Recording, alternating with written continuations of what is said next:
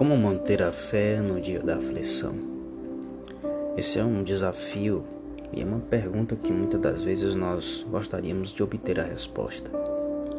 A verdade é que, geralmente, a resposta que recebemos acerca disso é simples. Mantenha a sua fé em Deus, que o Senhor seja o teu foco, que você permaneça buscando e esperando pelo Senhor. Agora, como seria isso de forma prática? Bom, nós temos vários exemplos na Bíblia. Temos exemplos de alguns que fugiram, temos exemplos de alguns que, além de estar durante, no meio de uma fuga, estavam fugindo e oravam. E existe um grande exemplo que este, quando se sentia angustiado, ele simplesmente se retirava da presença de todos e orava. Passava um bom tempo orando e distante do povo. O primeiro exemplo que eu citei é de Elias. Elias, desesperado, fugiu de Jezabel, porque porque ela havia ameaçado de o matar. Só que Elias tinha pouco tempo antes simplesmente feito fogo do céu descer.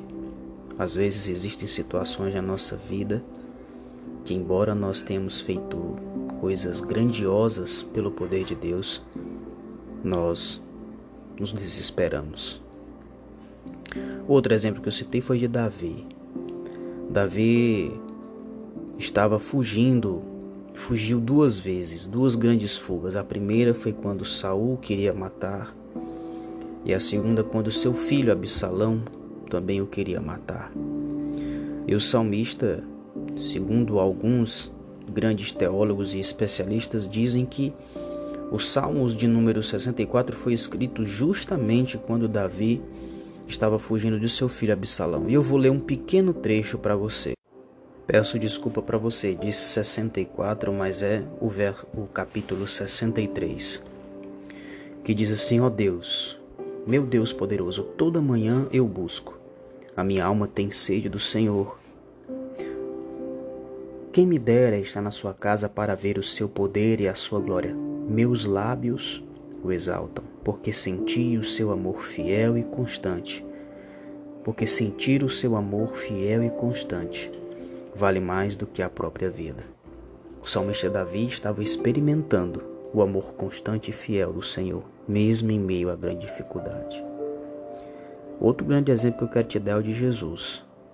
Jesus, todas as vezes que se sentia aflito, nós temos a oração de Jesus antes de ser preso. Ele ora ao Pai, ele estava suando sangue mas depois que ele sai daquela oração, ele sai daquela oração tranquilo. Tá, Pablo, mas você até agora não me disse o que, que eu devo fazer. Na verdade, eu disse sim. Você deve ir a Deus em oração. Você deve, obviamente, colocar diante do Senhor tudo o que angustia o teu coração. Exemplo: se o teu coração está angustiado por dificuldades, Diga ao Senhor, a palavra de Deus nos diz que devemos colocar diante do Senhor todas as nossas ansiedades e que a paz que excede todo entendimento guardará a nossa mente e o nosso coração em Cristo. A verdade é que muitas das vezes, quando nós estamos em dificuldade, o que nós queremos é que as coisas se resolvam do jeito que nós queremos, da nossa forma, no nosso tempo. Quem não gostaria, por exemplo, de quando está enfrentando um problema financeiro, imaginar na mente que a solução para o problema chegaria meio-dia e ela de fato chegasse meio-dia? Só que muitas das vezes o que Deus está querendo nos ensinar é que nós deixemos de ser ansiosos e precipitados. Amigo, Amiga, o que eu quero dizer para você esta manhã é: eu não sei o que você passa, e o que eu quero dizer para você é: vá ao Senhor, derrame o seu coração a Ele, abra para Ele o seu coração. Não sei, talvez você esteja com raiva, com ira no seu coração, não sei. Vá ao Senhor e exponha isso.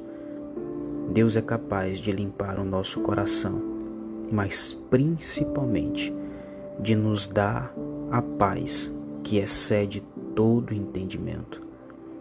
Você quer manter a sua fé no dia da aflição? Deposite toda a sua confiança e esperança em Deus. Por quê? Porque todos os que confiam no Senhor o louvarão. Porque Ele, Ele sempre justifica aqueles que nele confiam. O Senhor sempre nos dá cânticos de alegria em meio às dificuldades. Porém, porém, queridos, nós precisamos fazer o que o salmista fez: buscá-lo todos os dias, todas as manhãs, e a nossa alma, tendo sede dele, desejando a sua presença, com toda certeza, o Senhor se revelará e nos mostrará o seu grande poder. Que Deus em Cristo te abençoe e até o próximo episódio. Por favor, compartilhe essa mensagem, porque pode abençoar a vida de outras pessoas.